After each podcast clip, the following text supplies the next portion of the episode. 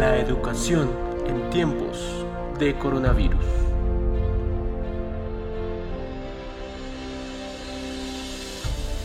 Es indescifrable el momento en el que a cualquiera le puede cambiar la vida, pero en estos momentos la vida nos ha cambiado a todos. De una manera indescriptible, un virus que apareció en Wuhan, China, se expandió por todo el mundo, haciendo que todo el planeta empezara un confinamiento indefinido.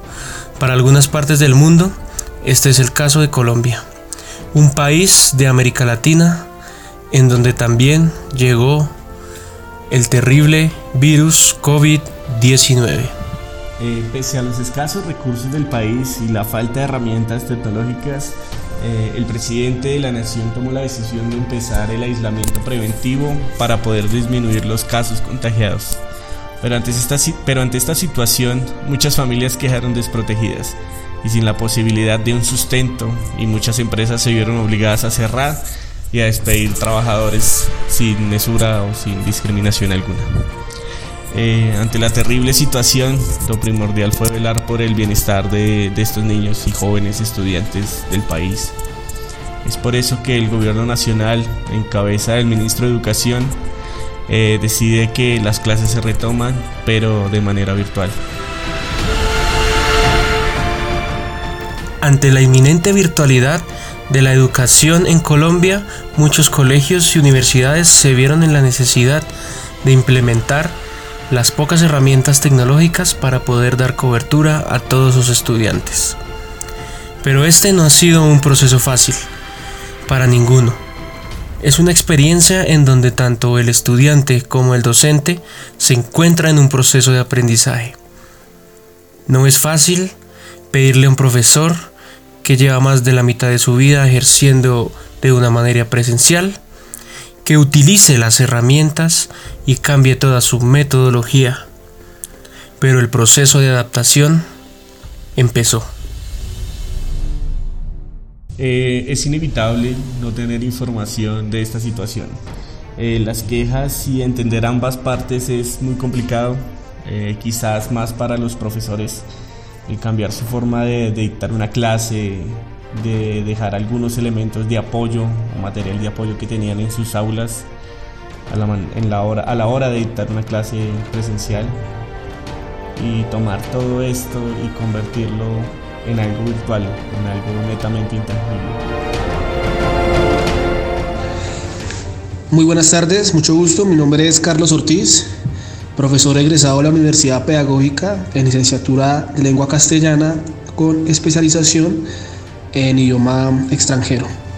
Eh, respecto al tema, la virtualización de las clases ha supuesto todo un cambio en la perspectiva del encuentro, que ya no es presencial, sino a través de una pantalla, lo cual nos supone que se deje de lado la creatividad y la rigurosidad antes bien ha supuesto el reinventar nuestras clases con el fin de generar cercanía en medio del distanciamiento social. En cuanto a herramientas, las que utilizo son óptimas y permiten el uso de otras herramientas para hacer la clase de manera sincrónica. En el plano de las emociones, sí se da una mezcla de las mismas por el deseo de ver a los estudiantes y la dinámica cotidiana que se presenta en un aula de clase. Se extraña la clase presencial, pero la virtualidad nos permite estar en pie de lucha. Estoy de acuerdo con, con Carlos, eh, es, una, es una dinámica un poco más complicada el virtualizar toda la educación. Eh, hay muchos fallos en el sistema de educación eh, que permiten que hayan ciertas brechas, que hayan ciertos impedimentos para que los jóvenes puedan tener una educación muy accesible y muy normal, por decirlo así. Entonces es un gran reto, tanto para docentes como para estudiantes, eh, emprender esta lucha por seguir educando, por seguir, por seguir educándose y por seguir creciendo, no solo personalmente, sino profesional y emocionalmente porque esto permite que se abran muchos más campos y permite que, las relaciones humanas, eh, a pesar de que estén a la distancia, se, se, entrelacen un poco más fuerte. Entonces, Eh, muchas gracias, eh, profesor Carlos, por, por esta intervención, por darnos a conocer su punto de vista desde, desde la educación y cómo se ha visto cambiada con, con esta pandemia. Eh, mi nombre es Yurani Galeano, soy docente eh, de la Fundación Argentina en el área de humanidades en el programa Psicología. Eh, en este momento estoy dictando la materia de Psicología Social y Comunitaria para los estudiantes de séptimo semestre. Considero que adaptarse a la parte virtual ha sido un poco complicado, más por la conexión y el contacto con los alumnos. Por otra parte, los temas virtuales y muchas actividades han sido enriquecedoras. Eh, realmente esto es un reto para la virtualidad y creo que de una u otra manera, tanto docentes y alumnos, eh, lo estamos asumiendo. Muchas gracias. Sin duda alguna, la virtualidad es un proceso que nos ha llevado a romper esas fronteras de la comunicación. Pero también esta virtualidad nos muestra la cara de la educación. La cara de estos docentes que han tenido que cambiar radicalmente su metodología de enseñanza. Que quizás para muchos que ya tienen avanzada edad se ha dificultado el proceso. Inclusive para algunos jóvenes docentes que de una manera u otra no tenían la virtud de manejar estas plataformas virtuales. Pero que el virus ha hecho que ellos aprendan y desarrollen nuevas habilidades informáticas.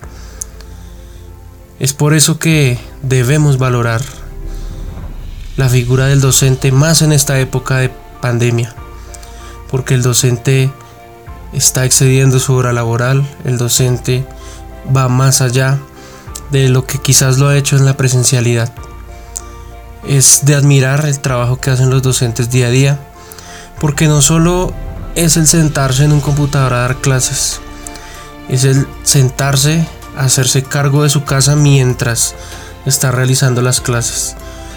Muchos docentes a la vez son padres de familia y tienen que estar pendientes de los procesos de sus hijos.